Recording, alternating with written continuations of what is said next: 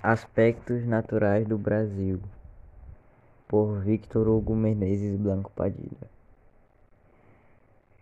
A geografia, geografia do Brasil refere-se aos aspectos físicos naturais do país que, com mais de 8,5 milhões de quilômetros quadrados de extensão, é o quinto maior país do mundo, localizado na América do Sul.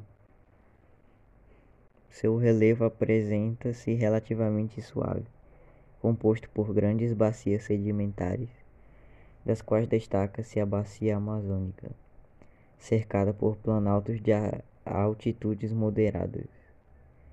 O ponto culminante do Brasil é o Pico da Neblina, com 2.994 metros acima do nível do mar.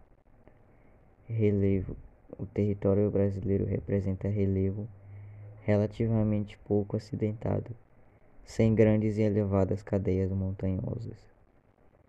Isto se deve ao fato de que as estruturas geológicas do país, em sua maioria, são antigas. Clima: O clima do Brasil é diversificado em consequência de fatores variados, como a fisionomia geográfica, a extensão territorial o relevo e a dinâmica das massas de ar.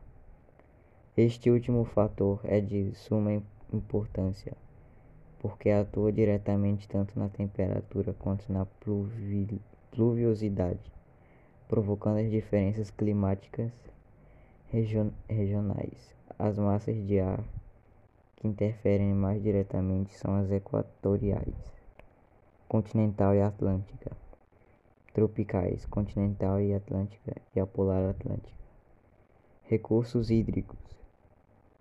Os rios brasileiros são os recursos naturais pelos quais são formadas as redes de drenagem, que têm maior tamanho e importância do mundo.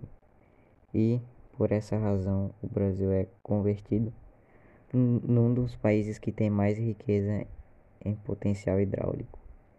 Dessa forma, o país possui uma, uma das mais amplas, diversi, diversificadas e extensas redes fluviais da Terra, contando com a maior reserva mundial de água doce e o maior potencial hídrico do planeta. Dispõe de cerca de 8% de toda a água dulcicola presente na superfície terrestre e seu território abrange ainda a maior bacia fluvial do mundo, a Bacia Amazônica. O Brasil possui sete grandes bacias hidrográficas.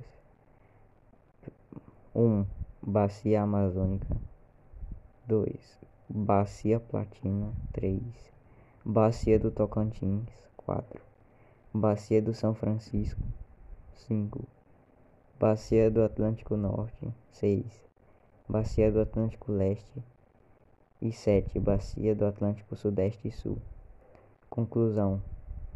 Bem, eu detalhei apenas a bacia amazônica aqui na minha apresentação, porque nós fazemos parte dela.